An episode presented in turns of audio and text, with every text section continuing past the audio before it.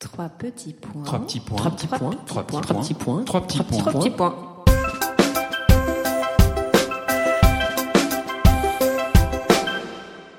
Trois petits points est un podcast dédié à un livre et son auteur. Que vous ne l'ayez pas encore lu ou que vous l'ayez adoré, ce podcast est pour vous, les passionnés de lecture.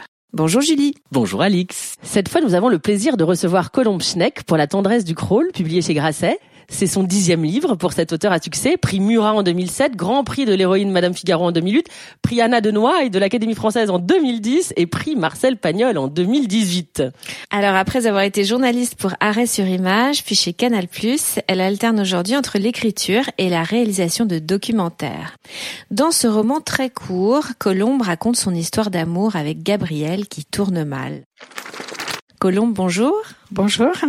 Colombe, dans tes livres, tu te racontes souvent ton appartement familial, ton avortement à 17 ans, tes histoires familiales, Auschwitz, le parcours incroyable de ton grand-père, de ton père, et celui-ci donc sur ton dernier amour. Est-ce que tout est vrai ou y a-t-il une part de fiction? Euh, une grande part de fiction, et tout est vrai. Euh, C'est énervant cette question, non non, non, c'est pas énervant, c'est que j'essaie d'y répondre le plus justement et précisément possible parce que c'est pas simple en fait.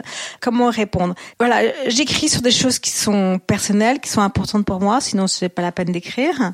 Mon père, ma mère, ma grand-mère, euh, mon grand-père euh, et moi, bien sûr. Euh, je suis au centre de tous mes livres, c'est moi qui écris. Il y a une un aspect très égoïste dans l'écriture. Tu utilises toujours la première personne d'ailleurs. Oui, pas toujours, mais assez souvent euh, la première personne. Euh, oui, donc je disais il y a un aspect assez, oui, assez égoïste, égocentrique dans l'écriture et que que je, je revendique. Mais il y a une part d'imaginaire qui est de plus en plus importante de li- livre après livre. Le premier livre sur mon grand-père, qui s'appelait L'incroyable Monsieur Schneck, où je racontais l'assassinat de mon grand-père, il y avait une part romanesque qui a été minuscule, mais j'ai inventé une seule chose, une phrase, et ça a été, euh, c'est parce que c'est, c'est grâce à cette phrase finalement qu'il ne s'agit pas euh, d'un récit journalistique. Euh, dans un récit journalistique, on était toutes les deux aussi Alix euh, journaliste, toutes les trois, toutes les trois journalistes. On n'a pas le droit ni de mentir ni d'inventer. Ah non. Euh, là, euh, on a le droit de mentir et c'est un, un grand plaisir. Euh, donc la part d'imaginaire est, est importante et de plus en plus importante parce que de plus en plus, je, oui, il y a une certaine joie dans le fait de pouvoir raconter entre guillemets n'importe quoi. C'est pas n'importe quoi, c'est, c'est, mais en tout cas, on quand j'écris, je me laisse aller quelque part. Je ne sais pas où je vais aller. J'ai une vague idée, mais en général, c'est pas là forcément où, où je vais arriver. Euh, donc, la part romanesque, si je réponds bien à ta question, est, est importante, oui. Et donc Colombe, donc toi, euh, avec une part romanesque, et Gabriel, euh, dans la tendresse du crawl, se sont rencontrés à l'adolescence. Ils se retrouvent à l'orée de la cinquantaine. A priori, c'est une belle histoire, mais qui devient compliquée très vite. Est-ce que tu peux nous expliquer pourquoi?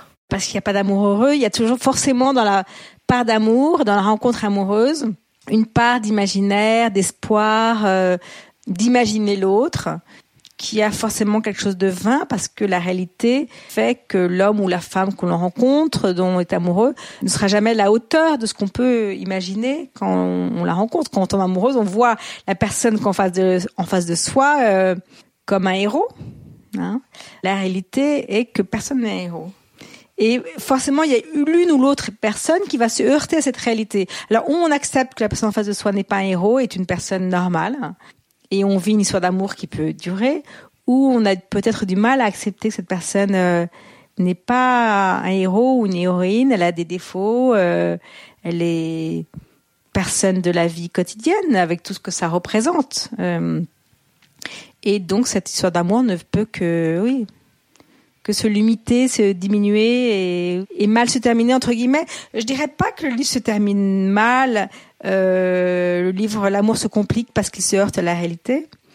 Mais si aujourd'hui je parle de cette histoire d'amour, je dirais que elle m'a énormément apporté, transformé, et dans ce sens, c'est une belle histoire et heureuse histoire d'amour. Alors ton héroïne, donc toi, euh, tu portes un bagage euh, qui semble lourd à- dans, dans tes mots, un bagage qui est lié à ta relation avec ton père. Est-ce que tu peux euh, nous raconter en quoi ça a façonné ton ta vision de l'amour? Alors je dirais pas que c'est quelque chose de, de, de lourd, C'est difficile parce que j'ai eu un père qui m'a énormément aimé. Alors on peut pas dire que je vais pas me plaindre en plus. Non, c'est plutôt positif, comme ça. non mais il, il a l'air de s'immiscer tout le temps dans ton histoire. en oui, tout alors qu'il est mort histoires. depuis 25 ans. Euh, c'est ça qui est terrible, c'est que effectivement, il était. euh, mon père m'aimait énormément. Et encore une fois, je vais pas me plaindre. Il m'admirait. J'étais sur une sorte de piédestal. Et à sa mort, j'étais assez jeune, j'avais 23 ans. Et tout d'un coup, je suis tombée sur le, du piédestal sur lequel j'étais. Et j'étais étonnée que les autres hommes ne me considèrent pas avec autant d'admiration et d'amour que mon père. Ça fait rire, Julie. hein. Non mais du coup je, je comprends que ce soit difficile. Résultat, je comprends mieux en effet. Et euh, j'ai mis des années à comprendre qu'il n'y a pas de raison d'abord que je sois sur un piédestal. J'étais une personne aussi normale. J'étais pas la princesse de mon père, disons. Euh, j'ai l'impression d'avoir mis des années à devenir adulte. Et être adulte, c'est rompre avec ses parents. J'ai écrit dix livres pour arriver à rompre avec ma famille, mes parents. Je suis pas très rapide, peut-être. Où j'avais une sorte d'amour familial très compliqué et lourde à comprendre. euh, surtout qu'il y avait beaucoup de fantômes dans ma famille, beaucoup de silence. Et donc, j'ai j'ai le sentiment que que je suis devenue adulte il y a très peu de temps. Grâce à Gabriel Grâce à en partie grâce à Gabriel, à ce personnage qui s'appelle Gabriel, oui. C'est pour ça que tu fais si jeune, non? Tu crois C'est vrai que t'as un air juvénile, c'est certainement pour ça, c'est que voilà. Et il m'arrive quelque chose d'assez drôle. Quand j'écrivais, j'ai écrit un livre avant qui s'appelle Les guerres de mon père sur mon père, où je tentais de me débarrasser de mon père.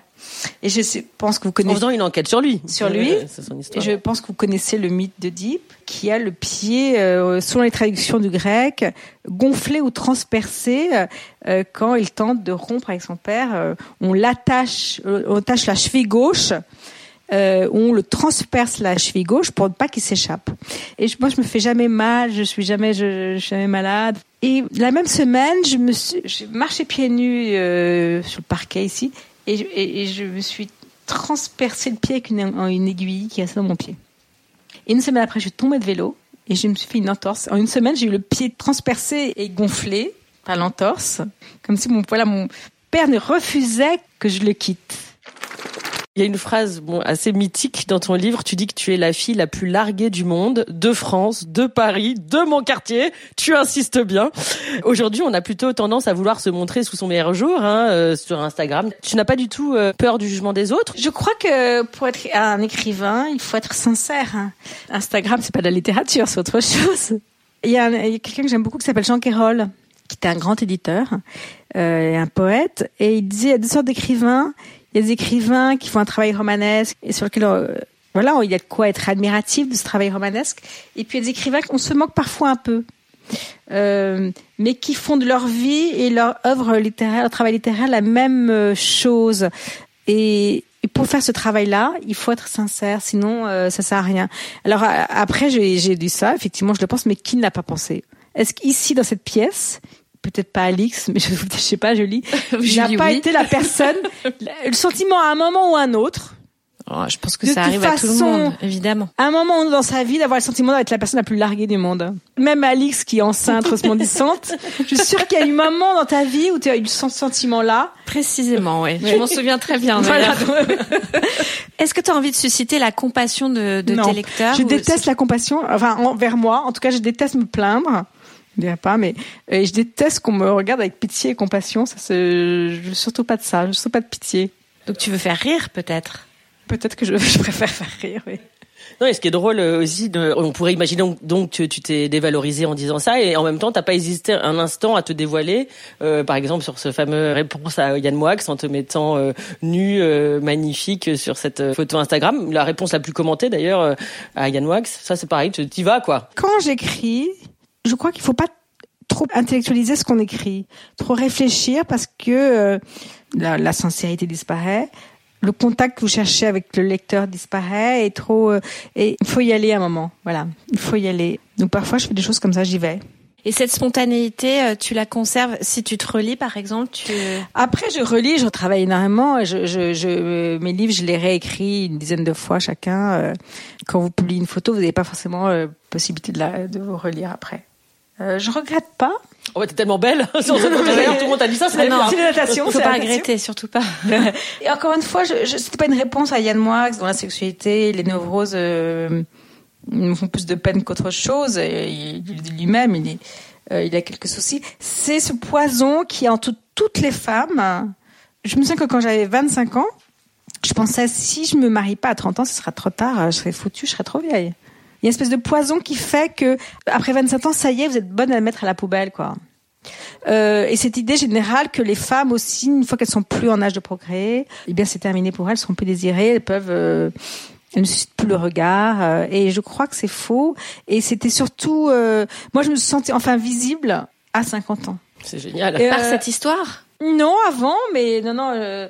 Euh, euh, Bah, Gabriel aussi. Oui, c'est ça. Justement, le corps, on d'amour. va... Mais j'ai eu un sentiment entre la, la mort de mon père, j'avais 23 ans, et mes, oui, 47, 48 ans, d'avoir été invisible pendant des années, des années. Je me suis mariée, j'ai eu des enfants, j'ai eu une histoire d'amour, mais j'étais assez invisible. Je me sentais, en tout cas, je me sentais invisible.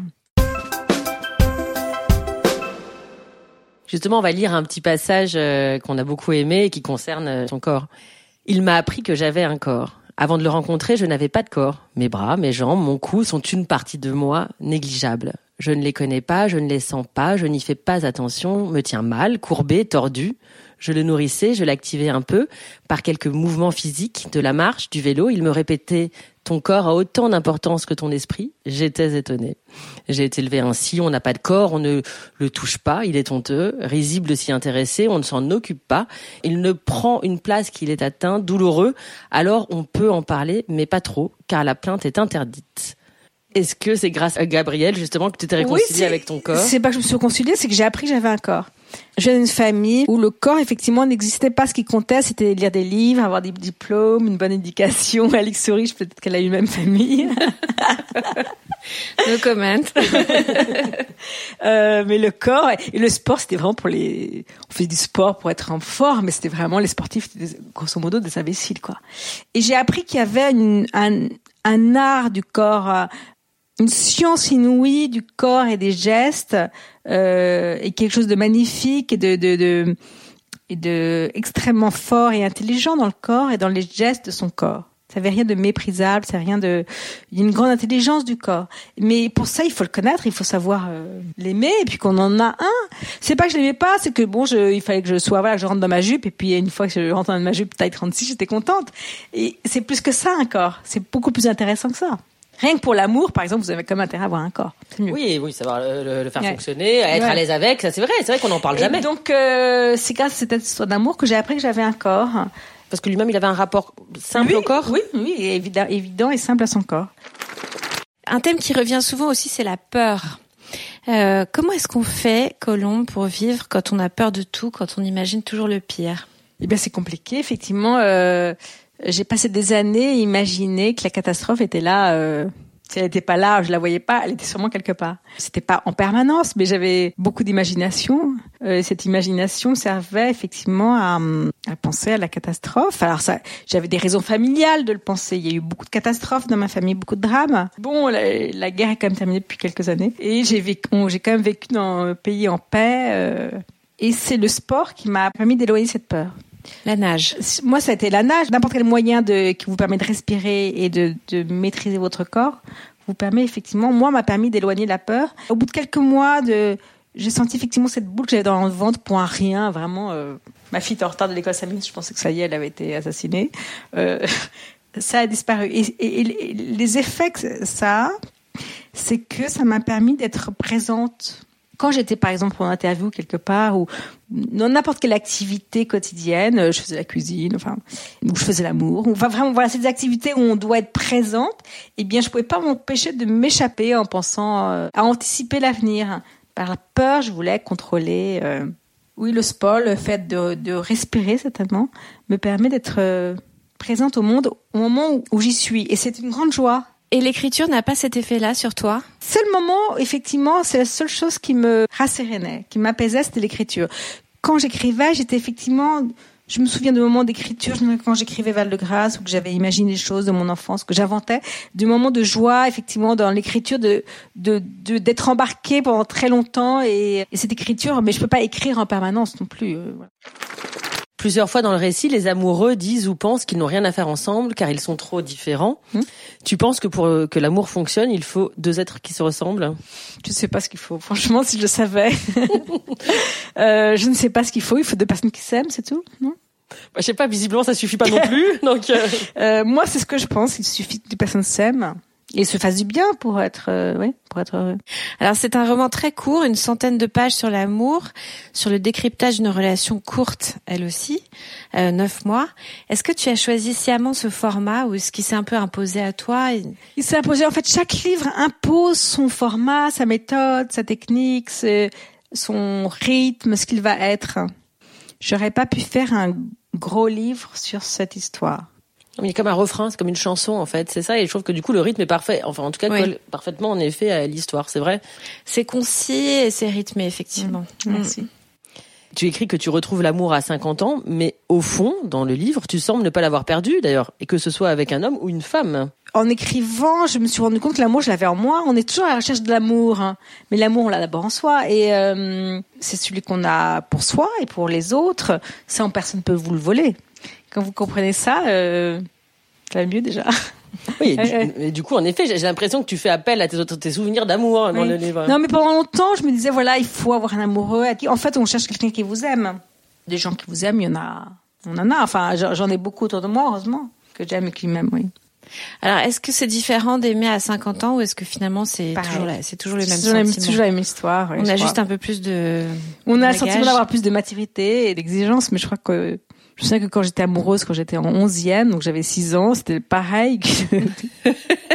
c'est les mêmes, le cœur qui bat. Même chose, oui, le cœur qui bat. Tu vas me rappeler. Oui. L'attente, la peur, l'inquiétude, la plénitude, la joie euh, sont les mêmes, oui. Est-ce qu'on peut s'arrêter un instant sur ce titre merveilleux, La tendresse du crawl? Peux-tu nous parler de l'importance de la nage dans cette relation et dans la pré-rupture, mais d'abord du titre? Oui, oui il y a une tendresse du crawl puisque le crawl m'a apporté un apaisement et euh, assez extraordinaire. J'ai pris des cours de crawl pendant pendant un des an. Crawl de crawl. Des cours de crawl. J'ai pris des cours de crawl et je continue parce que je je maîtrise pas encore euh, tout. Il y a vraiment un art euh, dans cette nage qui pour moi ressemble à, à la vie. C'est-à-dire que j'étais quelqu'un de très agité, et je suis très combative et dans un combat qui ne s'arrêtait jamais. Le crawl vous apprend à vous battre uniquement quand c'est utile et à vous reposer quand ce combat est inutile.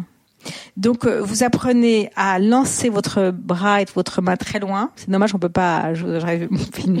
on mettra des photos sur Instagram.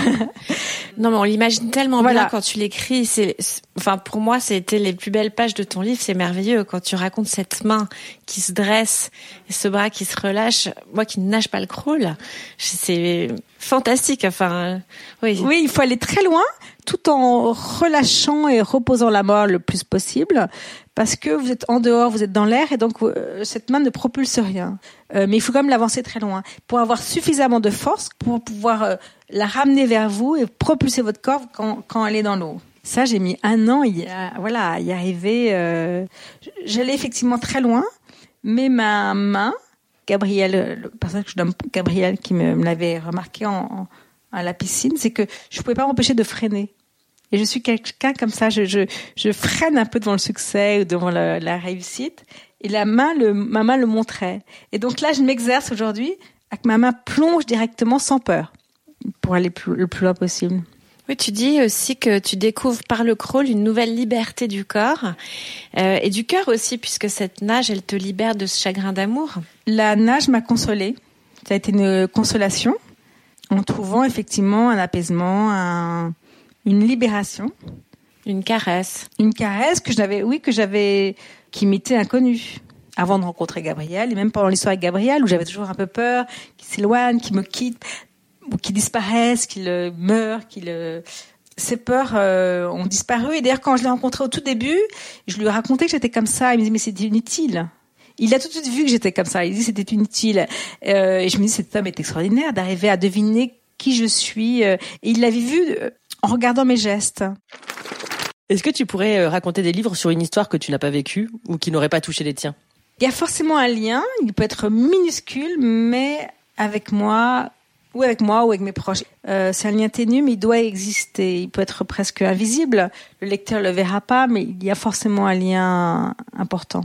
Quand j'écris une œuvre plutôt romanesque ou d'imagination, comme je le fais aujourd'hui, le lien avec moi, il est partout, mais il sera sûrement invisible pour euh, la plupart des gens. Et pourtant, c'est une histoire qui a priori n'a rien à voir avec moi. Alors tu écris aussi la prochaine fois je ferai attention, j'écrirai un roman d'amour qui se termine bien. Tu crois encore en l'amour alors? Bien sûr, je crois toujours en l'amour. Mais je dirais que c'est devenu moins indispensable à... Enfin, en tout cas en ce moment, peut-être parce que je suis en train d'écrire un roman et que je... je... Un roman d'amour, justement. J'avais le sentiment avant que je pouvais pas être heureuse si je n'étais pas en couple avec quelqu'un. Ce qui n'est plus tout mon cas aujourd'hui. Je suis j'ai un sentiment de bonheur et de plénitude, alors que sans être en couple, ce qui, ce qui est nouveau pour moi. Et quand j'écrivais cette phrase, la prochaine fois je ferai attention, j'écrirai un roman d'amour qui se termine bien, parce que j'avais, j'ai eu longtemps le sentiment que ce que j'écrivais était prémonitoire et qu'il fallait que je fasse attention à ce que j'écrive. Et je me suis libérée de cette peur. J'écris par exemple un roman en ce moment dans lequel le héros, j'ai décidé de faire mourir le héros. Et c'est quelque chose dont j'aurais été incapable avant, j'aurais eu trop peur que ça arrive pour de vrai. Alors que c'est un roman. Aujourd'hui, j'ai plus peur. Enfin, je n'ai plus peur de ce type de peur, en tout cas. Intéressant. Ah on a hâte de lire ça. Ah Dans trois petits points, on aime donner des recommandations de lecture. Toi, Colombe, peux-tu nous parler de ton dernier coup de cœur ou ton livre de chevet ou celui que tu offres le plus? Ah, je suis une grande lectrice de Philip Roth que je relis, relis euh, en permanence. Donc, je peux citer n'importe quel de ses romans. Euh, j'y trouve toujours euh, des choses nouvelles. Et donc, pour l'écriture de livre sur lequel je travaille en ce moment, j'ai effectivement, je relis du Philip Roth, mais je relis Madame Bovary de Flaubert, et c'est vraiment, c'est un livre admirable si on relit précisément la façon dont il décrit les personnages, euh, leurs sentiments, leurs émotions, leurs désirs, leurs peurs, etc., c'est assez extraordinaire et assez moderne. Euh. Oui, en revanche, sa façon d'écrire aussi. Oui, alors il y a sa façon d'écrire sur le style qui est vraiment chaque euh, phrase est vraiment parfaite. Et surtout, tu peux lire et écrire en même temps. Ça, c'est Bien sûr, parce que l'écriture, la lecture me nourrit beaucoup. Quand j'ai du mal ou que je relis quelques phrases de Flaubert, enfin d'un écrivain que j'admire. Ça me donne une espèce d'élan, en voilà un modèle, voilà ce que, vers quoi il faut aller. Mais quand il décrit, oui, les désirs et les peurs de ces personnages, Flaubert, c'est admirable. Et toi, Alix, alors, c'est quoi ta reco? Alors, moi, j'ai enfin lu le dernier prix Goncourt que j'ai absolument adoré, qui me fait d'ailleurs penser à une autre de mes recommandations dans un autre épisode de notre podcast, euh, Vernon Subutex de Virginie Despentes. Même poésie du quotidien, même écriture précise et sans concession pour leurs enfants après eux de Nicolas Mathieu chez Actes Sud. Et toi, Julie? Alors moi, j'ai choisi de vous parler d'un autre petit livre intitulé La plus précieuse des marchandises de Jean-Claude Grimbert. Petit par la taille, mais grand par l'histoire, c'est un conte extraordinaire sur la Shoah. C'est une œuvre de mémoire bouleversante et je suis heureuse parce que j'ai appris que c'était un succès euh, inouï en librairie. Donc euh, je, je le conseille vivement. Voilà, à lire. Eh bien, merci beaucoup, Colombe. Merci à vous, à toutes les deux, à tous les trois même. merci.